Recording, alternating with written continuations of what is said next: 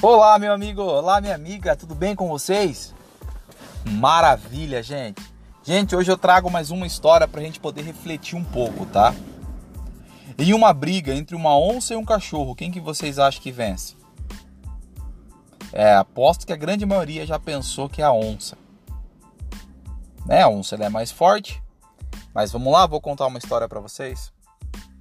Existia uma onça, ela estava andando no meio do mato e o cachorro também estava ali. E nisso a onça estava com fome e avistou o cachorro. E o cachorro avistou a onça e a onça veio para cima dele e ele começou a correr. Só que ele começou a correr da onça e logo ele percebeu, falou assim, puxa, essa, a onça é mais rápida do que eu. Logo ela vai chegar até mim. E nisso ele avistou um monte de ossos no chão. Ele já chegou perto daqueles ossos, parou. E quando a onça foi abocanhar, ele gritou: Hum, que onça deliciosa essa que eu acabei de comer. E nisso a onça escutou aquilo e saiu correndo. Já saiu um disparada. E nisso já tinha um macaco que estava avistando toda aquela cena. E um macaco esperto, audacioso, viu aquela cena e falou: ah, cachorro, você é esperto, hein? Mas não por muito tempo. Gritou: onça, onça, espera. Aí a onça parou. Ele, onça, aquele cachorro não estava comendo onça nenhuma. Aquele cachorro estava comendo ossos que nem eram de onça. Aí a onça ficou mais brava e irritada ainda. Agora eu como aquele cachorro. E voltou em disparada, só que junto um macaco nas costas. O cachorro já viu aquela cena, falou: e agora? O que eu vou fazer? Não adiantava ele correr porque a onça ia pegar. Ali ele ficou.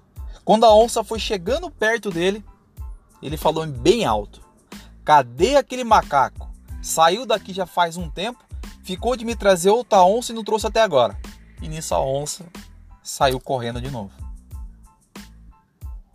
Moral da história: não adianta você ser o mais forte.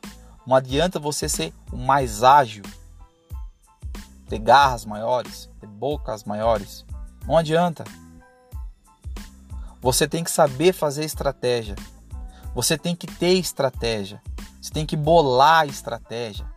Para daí sim você vai conseguir alcançar seu objetivo. No caso do cachorro era simplesmente ficar vivo. E a onça não tinha estratégia nenhuma. Ela simplesmente veio com força, veio com agilidade e veio com garra. Mas ela não tinha estratégia. E ela perdeu por uma única defesa.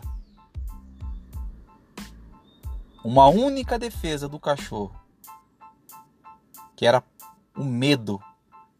O gatilho mental do medo. E assim ele conseguiu atingir a onça e a onça deixou ele vivo. Gente, fica mais uma reflexão para vocês. Vamos junto. Um grande abraço. Eu sou Hamilton, diretor da empresa FR Vendas Sorocaba.